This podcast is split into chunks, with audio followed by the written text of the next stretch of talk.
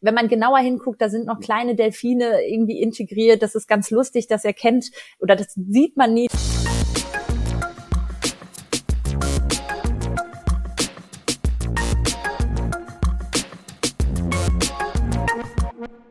Herzlich willkommen zu einer neuen Folge von Horizont Love Brands. Love Brands, das ist der Podcast über Marken, die wir lieben und die Menschen dahinter. Ich sitze hier mit meiner Kollegin Bettina Sonnenschein. Und ich sitze hier wie immer mit meinem Kollegen Santiago Campillo Lundbeck. Bettina, der Sommer geht langsam zu Ende und in diesem Jahr war er besonders heiß. Was war denn dieses Mal dein Lieblings-Sommerdrink? Ach, ich bin da ja nicht so sonderlich kreativ, muss ich sagen. Wenn mir was schmeckt, dann bestelle ich das gern über Jahre immer wieder. Aber so prinzipiell stehe ich schon eigentlich auf alles, was so in Richtung Aperitif geht. Ja, damit passt ja perfekt in das Bild, das uns Alexandre Limberg geschildert hat. Die ist bei Krombacher Brandmanagerin für die alkoholfreien Getränke und hat uns erzählt, dass Aperitifs bei Schweppes ein ganz großes Geschäft und einer der wichtigsten Marketinghebel sind. Ja, und damit erreicht Schweppes auch seine KonsumentInnen ganz unabhängig vom Geschlecht, wie wir gehört haben. Das heißt, dass auch Männer immer öfter mal so was Spritziges, Fruchtiges vorneweg bestellen was für Krombacher gar nicht so ohne Bedeutung ist, weil der Bierkonsum ja schon längere Zeit stagniert, aber Schweppes immerhin für Wachstum sorgt. Ja, und das ist gar nicht so leicht, wie es klingt. Denn die eigentliche Kunst ist es, aus einer Drink-Idee auch einen echten Trend zu machen. Dazu muss man ganz genau verstehen, was die Zielgruppe will und welche Zutaten im Trend liegen. Das ist Marketing, was wirklich ganz nah an der Zielgruppe sein muss. Aber sag mal, kannst du mir eins noch mal kurz erklären? Warum war jetzt gleich noch mal dieser Delfin auf der Flasche abgedruckt? Also ich glaube, das lassen wir uns am besten von Alexandra Limberg selbst beantworten. Viel Spaß beim Zuhören. Mein Name ist Alexandra Limberg und Schweppes ist eine Lovebrand für mich, weil sie seit mehr als 200 Jahren für hochwertige Bitterlimonaden steht, noch heute mit Klassikern überzeugt und durch Produktinnovation begeistert. Frau Limberg, herzlich willkommen bei Horizont Love Brands. Dankeschön. Hallo. Frau Limberg, der Sommer hat uns wirklich heiße Wochen beschert. Welches Sommergetränk, alkoholisch und nicht alkoholisch, hat sie denn durch diese Hitze sicher durchgeführt? Alkoholisch und nicht alkoholisch. Ich würde mal bei nicht alkoholisch starten. Da ist ein Produkt aus unserem Hause, was ich persönlich auch sehr schätze. Das ist die Orangina, äh, ein Original sozusagen und spricht für mich pures Sommergefühl aus. Und ein absoluter Klassiker, wenn ich das mal anmerken darf. Schon genau. in meiner Kindheit sehr geliebt. Für mich auch. Deswegen das definitiv zu nennen. Und dann, wenn ich im alkoholischen Bereich bleiben würde, dann würde ich wahrscheinlich unseren Neuzugang Lillet Rosé White Peach benennen, den ich auch sehr schätze. Die White Peach ist ja so ein bisschen ein Nachfolger oder eine, eine Weiterdeklination zu einem Klassiker, der aus dem Haus Schweppes zum Thema Summer Drinks kommt, die Lillet Wildberry. Wie ist denn eigentlich diese Kooperation mit Pernod und Schweppes zustande gekommen? Ich meine, da war ich selber noch nicht zugegen, aber ich habe gehört, dass es sich primär um eine Art, ich sag mal, Experiment oder einen Test gehandelt hat. Das Ganze ist im Jahre 2011 gestartet, damals in der Gastronomie. Und man muss dazu sagen, dass ähm, Schweppes damals die Marke war, die als einzige Marke äh, Wildberry im Portfolio geführt hat. Das heißt, das ist eine Produktinnovation aus unserem Hause und wir wurden von Penurica dahingehend angesprochen. Und der Clou ist ja eigentlich, dass wir simpel, so wie es ist, das Produkt so darstellen, wie es letztendlich auch konsumiert wird im Mix. Und das hat wahnsinnig gut funktioniert. 2013 wurde das Ganze dann auch schon in den Handel äh, gebracht und das ist jetzt wahnsinnig schon fast zehn Jahre her und wir wissen, es funktioniert nach wie vor wahnsinnig gut. Wir glauben, Wildberry gehört mit zu den Top 3 Aperitifs in Deutschland und ist aktuell wie, wie immer und wir freuen uns darüber extrem, ja wenn man berücksichtigt, dass sie das jetzt selbst noch nicht miterlebt haben, aber trotzdem ist das ja was, was sie jetzt auch in ihrer Position beschäftigen muss, wie man aus so einem Rezept dann die Basis für einen richtigen Trend entwickeln kann, sofern man das überhaupt selbst beeinflussen kann. Sie müssen sich ja wahrscheinlich vorher mal überlegen, wo es wo es hingehen soll. Äh, haben Sie da so grundsätzlich die Idee, ob man da vom Geschmack ausgeht oder sagt man, wir möchten für die und die Zielgruppe was Bestimmtes kreieren, die Spättrinker im Biergarten oder die Frühanfänger an der an der äh, Strandbartheke oder so? Können Sie versuchen, das mal so ein bisschen zu schildern, wie man da überhaupt rangeht?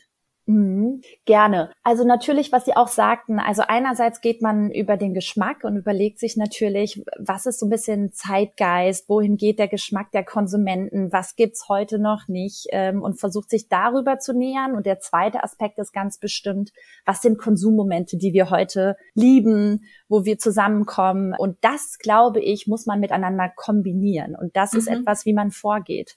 Bleiben wir bei dem, bei dem Neuprodukt, dann ist es beispielsweise das, der Flavor Peach, also Pfirsich. Man sagt manchmal bei uns Everybody's Darling, jeder mag Pfirsich, etwas man aus anderen Kategorien schon sehr gut kennt. Beispielsweise im Thema Eistee ist Pfirsich, glaube ich, der beliebteste Flavor. Und das ist etwas, was wir im Aperitivbereich so noch gar nicht gesehen haben und was für uns eine Innovation dargestellt Entschuldigung, hat. Bellini? Absolut, absolute Kombination. Sie sprechen hier mit erfahrenen Trinkern.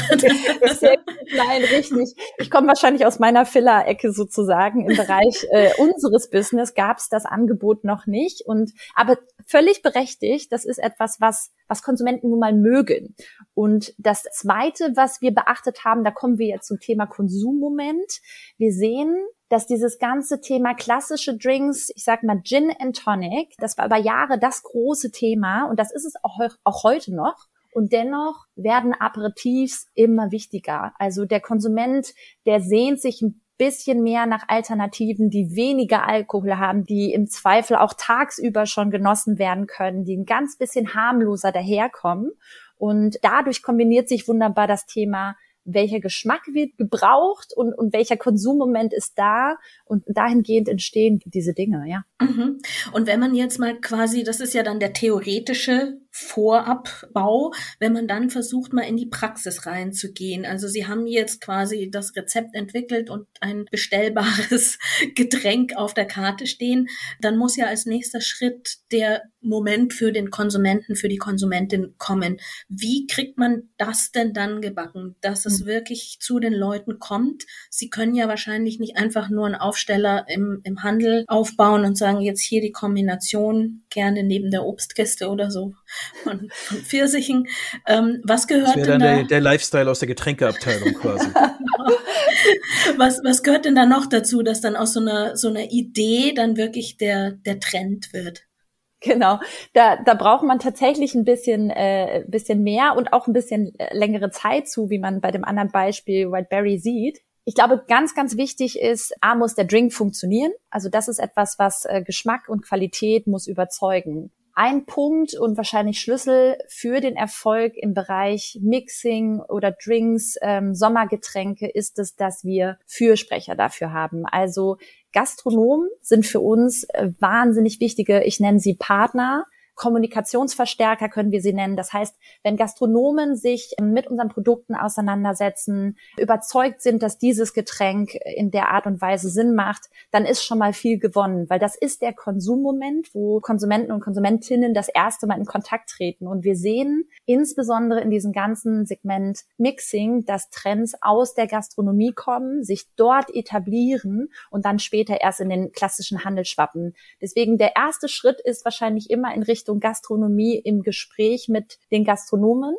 Das heißt, und, Sie laden die dann ein oder äh, gehen Sie mit so einem Vertriebsköfferchen an die Bar und bauen die Flaschen auf der Theke auf? Irgendwie müssen die ja erstmal lernen, was da reinkommt.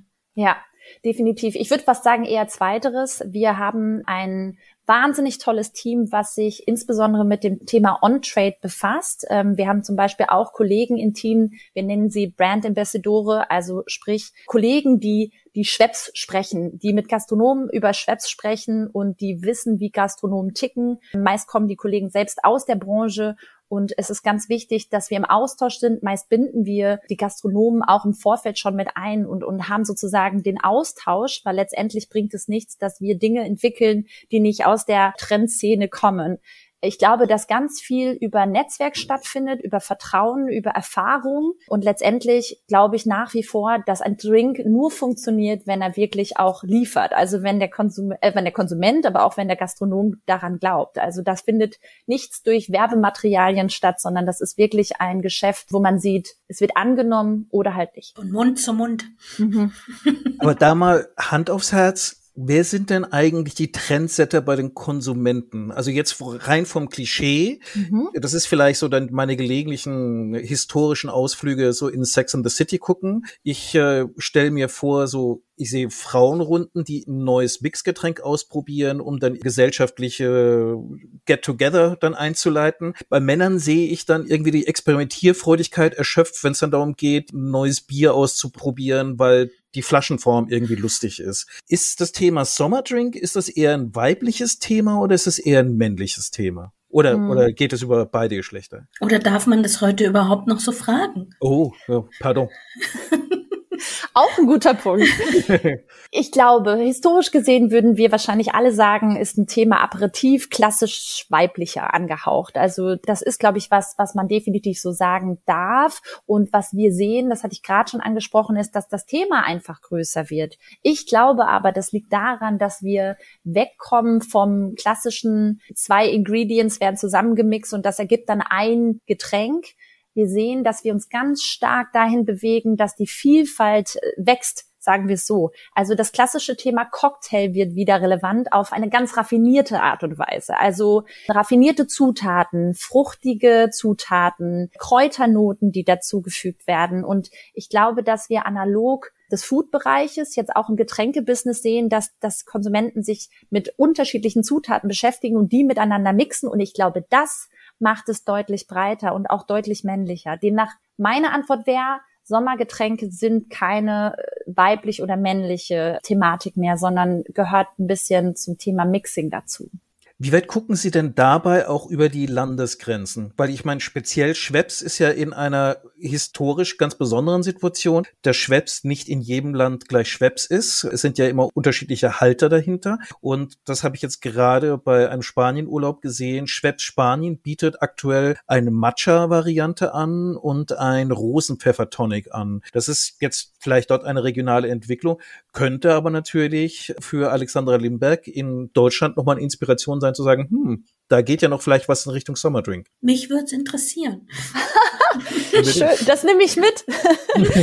Äh, sehr gut. Nein, definitiv. Genau wie Sie beschreiben, Schweppes hat ganz bestimmt ein bisschen besonderes System. Es ist eine wahnsinnig internationale Marke. Vielleicht äh, ganz kurz dazu gesagt, in Deutschland und Österreich ist die Firma Krombacher für Marketing und Vertriebsrechte zuständig. Das heißt, das ist der Bereich, den ich auch mit betreue. Und wir haben einen ganz intensiven Austausch mit dem internationalen Team, natürlich. Und der ist sehr wertvoll. Und das ist der Vorteil, glaube ich, auch daran, weil man genau das, was Sie beschreiben, international ein bisschen gucken kann, was funktioniert, was könnte ich mir abschauen. Daher kommt auch Wildberry beispielsweise ein internationales Produkt. Und dennoch finde ich persönlich sehr charmant, dass wir die Freiheit haben, auch für unsere Märkte eigenständig zu agieren. Wir versuchen natürlich insbesondere für Deutschland und Österreich zu arbeiten.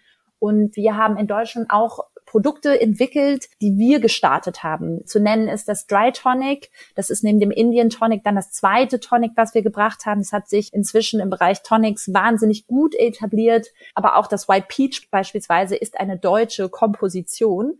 Und daraufhin findet ein wunderbarer Austausch statt. Wir entwickeln was in Absprache mit Lizenzgeber und nehmen uns international das, was wir brauchen und toll finden. Und da ist ja die Bandbreite nicht äh, nie zu Ende und das macht es super spannend. Wenn Sie sagen, da ist die Bandbreite nie zu Ende, aber gibt es da so eine Art Rechnung oder so, wie oft man dann eine neue Idee auf den Markt bringen kann? Weil Sie müssen ja auch gucken, dass Sie nicht die Leute überfordern und ständig ein neues Getränk, den neuen Trend hinstellen auf, auf die Theke. Die Gefahr besteht ja, dass man sich selbst irgendwo ein bisschen kannibalisiert. Oder gibt es da so eine Idee, dass man wie bei einer Modekollektion jedes Jahr was Neues auf den Markt werfen kann und die Leute werden dann schon drauf abfahren?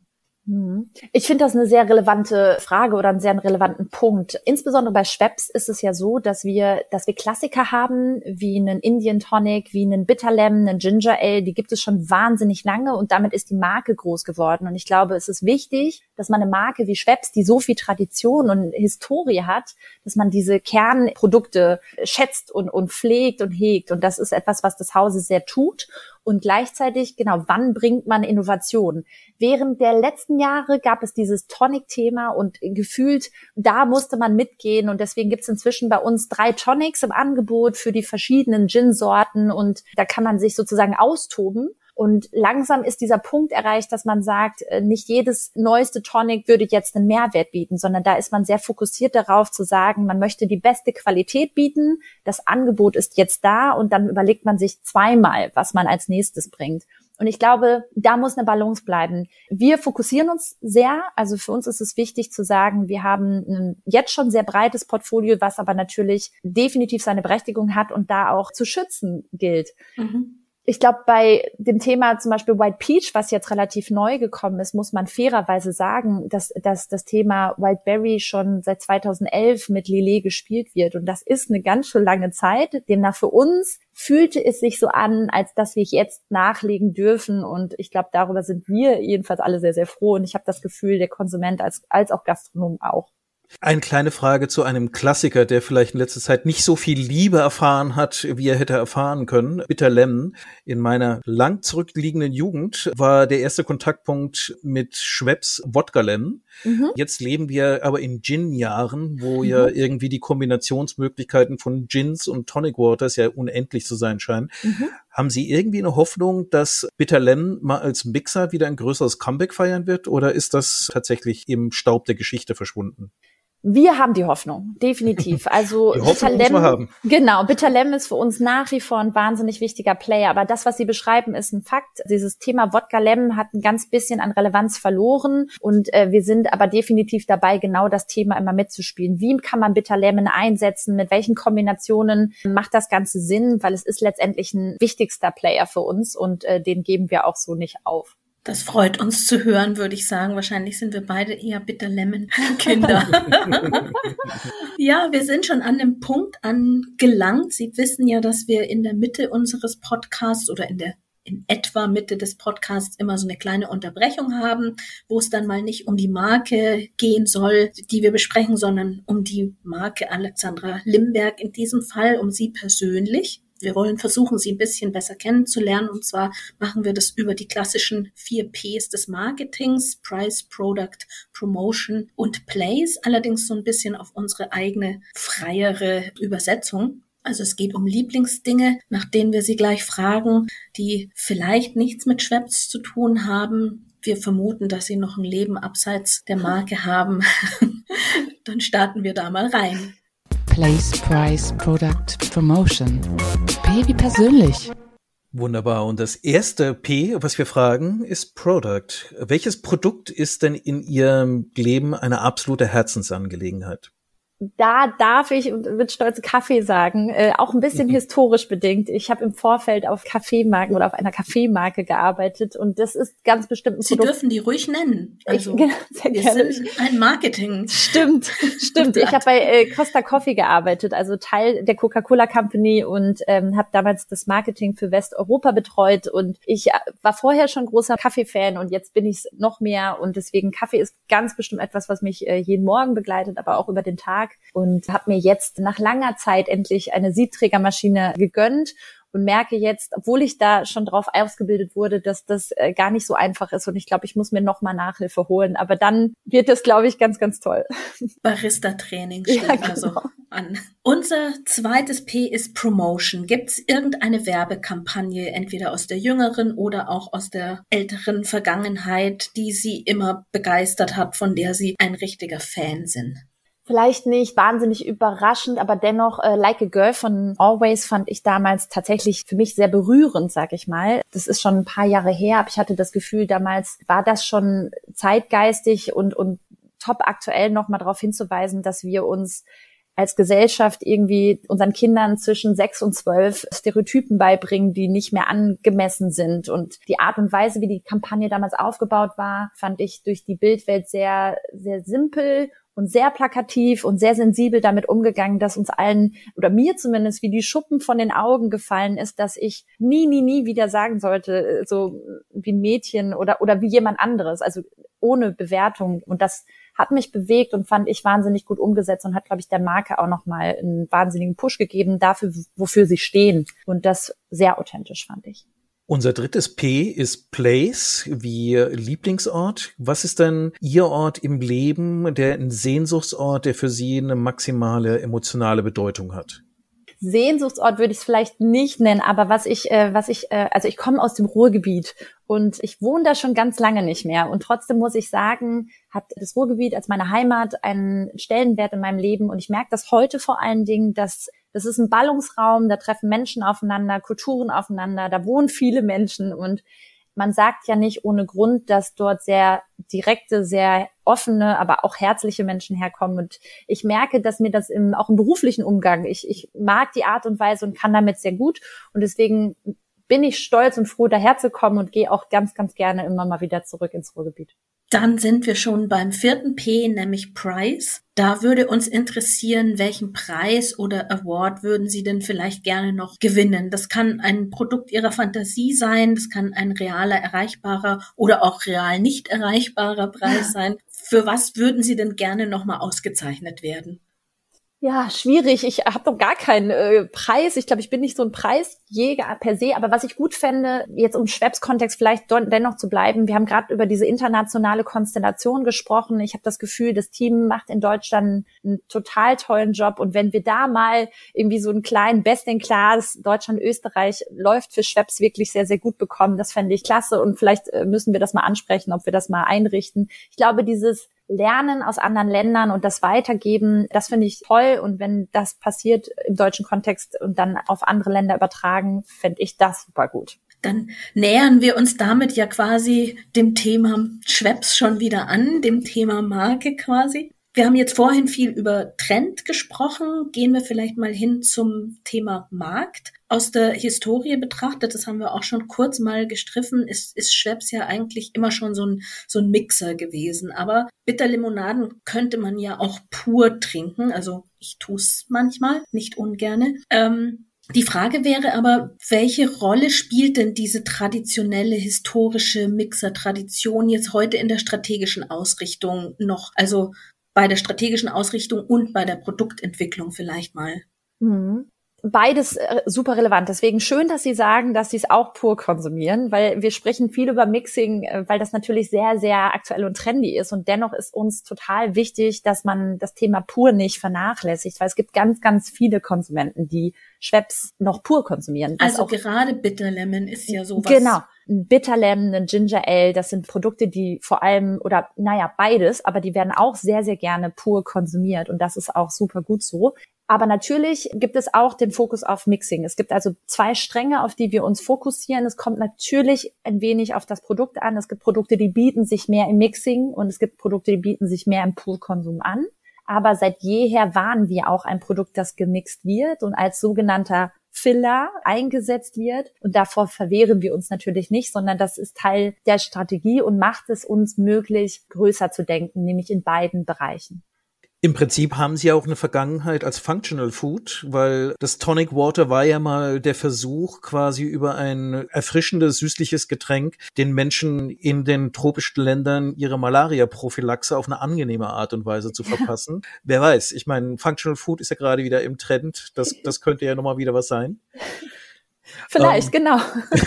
Aber eine Frage stellt sich da natürlich schon. Diese beiden Stränge, die kommen ja dann zusammen im Lebensmittelhandel. Ich sehe in der Werbung ja viel, dass ein bisschen das Nachtleben als der Schwepps-Moment im Mittelpunkt steht. Und da stellt sich mir so ein bisschen die Frage, die Haushaltsführenden, die da in der Lebensmittelabteilung stehen, wenn sie dieses Imagebild haben und sollen dann das Getränk für den täglichen Konsum einkaufen, weiß ich nicht, ob die dann automatisch bei einem Getränk zugreifen, was eher das Image hat, für abends, für die Nacht, für wilde Partys relevant zu sein. Was bedeutet das für Ihre Wachstumsperspektiven? Ist dieser zweite Strang, der Purkonsum, ist das letztlich dann nicht ein Nebengeschäft?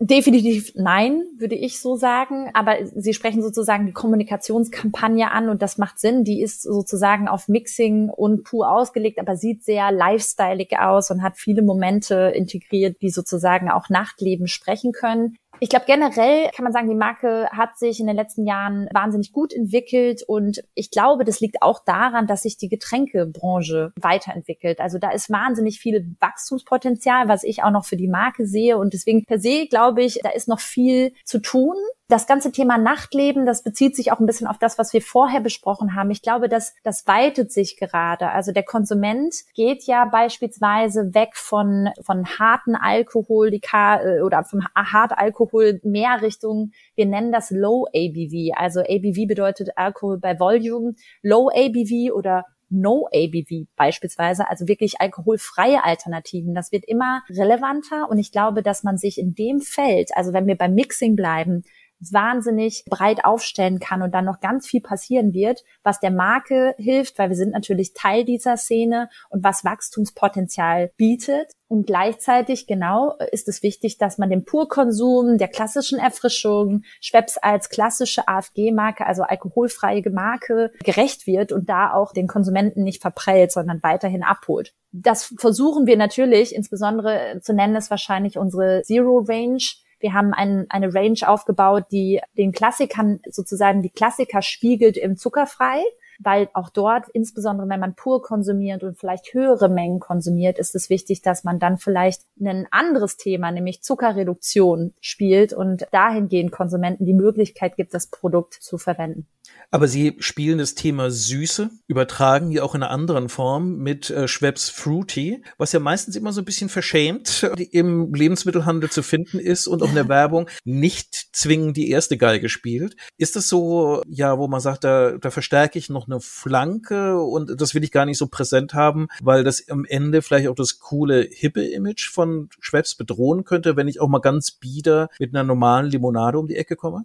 So würde ich es nicht sagen. Ich glaube, Fakt ist, wir haben als Marke Schweppes die Tatsache, dass wir sehr, sehr breit aufgestellt sind. Das ist das, was Sie gerade ansprachen. Also wir haben einerseits diesen ganzen gastronomischen Bereich und sind im hippen On-Trade Filler-Segment unterwegs und gleichzeitig haben wir Konsumenten, die eher klassische Produkte konsumieren oder auch so eine Fruity-Variante, also eine fruchtigere Bitterlimonade bevorzugen. Und äh, wir versuchen dem gerecht zu werden. Demnach Fruity ist für mich die Möglichkeit, Konsumenten, die vielleicht auch mal was anderes auf der Zunge schmecken wollen als bitter only, ähm, eine, eine fruchtigere Version dessen zu liefern. Und natürlich ist es für uns eine Möglichkeit, jüngere Konsumenten an die an die Zielgruppe zu holen im Bereich Softdrinks. Also ich würde es nicht verschämt nennen, aber natürlich ist das Kernsegment gerade auf dem klassischen Mixing und auf unseren klassischen Sorten. Und deswegen kommt vielleicht der Gedanke äh, so rüber.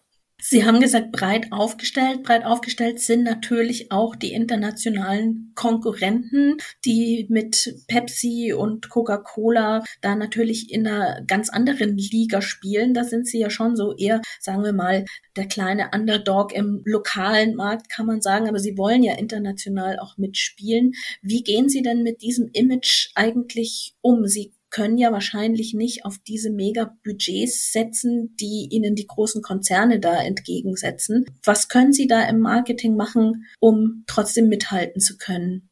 Ja, das stimmt wahrscheinlich. Also wir sind natürlich keine ähm, kein Corporate. Also mein alter Arbeitgeber hat da vielleicht andere äh, Möglichkeiten noch und deswegen agieren wir wahrscheinlich ein ganz bisschen anders. Wir sind ein Mittelständler, wir sind inhabergeführtes Haus, also wir sind äh, ganz ganz anders aufgestellt und eher auf also wir persönlich immer sehr auf langfristigen Invest in die Marke interessiert und das merkt man auch. Ich glaube, der Vorteil ist, dass wir natürlich dahingehend kürzere Entscheidungswege haben. Wenn wir eine Idee gut finden, dann können wir die sehr, sehr schnell durchführen und sozusagen auf die Straße bringen. Und das ist, glaube ich, ein großer Vorteil, den wir hier in Deutschland und Österreich haben, dass wir uns nicht international äh, für Marketingkampagnen abstimmen müssen, sondern wenn der Lizenzgeber der weiß natürlich um alle unsere Pläne, aber wenn der einmal einverstanden ist, dann haben wir eine gewisse Freiheit, die uns Schnelligkeit gibt. Ich äh, persönlich glaube auch, dass es manchmal gut tut. Wir haben im Zweifel dann im Vergleich zu einer Pe einem Pepsi oder einer Coca-Cola weniger Leute auf Themen sitzen, aber wir haben sehr fokussierte Arbeitsweisen. Beispielsweise bei Schweppes arbeiten wir so, wir haben ein Brandmanagement-Team, was sich mit Produkt und Brand in- und auswendig auskennt.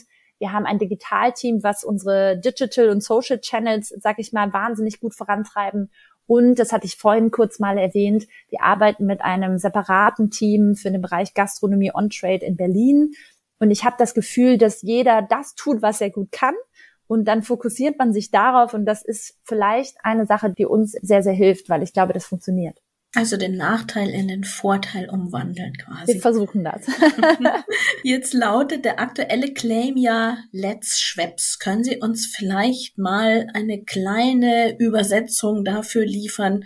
Wie müssen wir uns denn Schwepping im Deutschen übersetzen? Was kann ich mir denn darunter eigentlich vorstellen? Mhm. Genau, Let's Steps. Also ich glaube, man darf sagen, dass wir ja eine lange Historie haben. Wir sind immer schon hedonistisch, äh, erwachsen, ein ganz bisschen skurril, ähm, selbstironisch aufgetreten. Das ist die Marke Schweppes und das übertragenen Sinne ist für uns heutzutage Let's Schweppes so. Wir möchten Konsumenten heutzutage die Möglichkeit geben, die Marke in unterschiedlichen Situationen zu leben und zu erleben. Und das zeigt sich ganz schön in der Kampagne. Da zeigen wir verschiedene verschiedene Konsummomente mit verschiedenen Getränken. Und jedes Mal ist es aber das Zusammenspiel aus diesem klassischen Let's Schweppes Moment, der sozusagen Lebensfreude, erwachsener äh, Konsum, nicht ganz so ernst genommen und, und sehr lebensbejahend darstellt. Und das ist für mich persönlich Let's Schweppes. Ob sich das dann irgendwann noch als Wort in den Sprachgebrauch integrieren lässt, das wäre doch ganz schön. Ja, die Chance ist da. Es gab die Swinging Sixties in London. Vielleicht haben wir dann die Schwepping Twenties äh, in Deutschland. Oh, schön, das nehme ich mit. Aber es ist ja auch so, dass deutsche Unternehmen ja gar nicht mal schlecht sind, wenn es darum geht, quasi britisch gefärbte Markengeschichten zu erzählen. Also wenn man bei den Kollegen bei Mini guckt, ich bin immer ganz fasziniert davon, dass die die ersten sind, die auf die Idee gekommen sind, quasi den Union Jack dann in die Rückleuchten einzubauen und also eine britische Marke noch britischer zu machen, als die Briten das gemacht haben. Wie wichtig ist denn für Sie das Storytelling in der britischen Markengeschichte? Ist das etwas, wo Sie sagen, okay, wir müssen mental anfangen, Bowlerhüte zu tragen und Tee zu trinken, um uns wirklich in die Marke reinzufinden? Also generell würde ich sagen, ist Historie äh, für Schweppes, weil halt schon so lange zugegen, wahnsinnig wichtig. Ich würde persönlich sagen, wir müssen noch mal einen Schritt zurückgehen, weil das, was wir ja so besonders finden, insbesondere aus dem deutschen Kontext, ist die Tatsache, dass die Marke Schwepp sich ja auf den deutschen Jakob Schweppe bezieht, der in Witzenhausen bei Kassel sozusagen gebürtig äh, herkommt und dann in die Welt gezogen ist. Demnach, da setzen wir natürlich an. Es ist letztendlich äh, mit einer deutschen Heritage zugegen, die sich dann sogar mit einer sogar mit einer hessischen Heritage. Genau, richtig, mit einer hessischen, genau.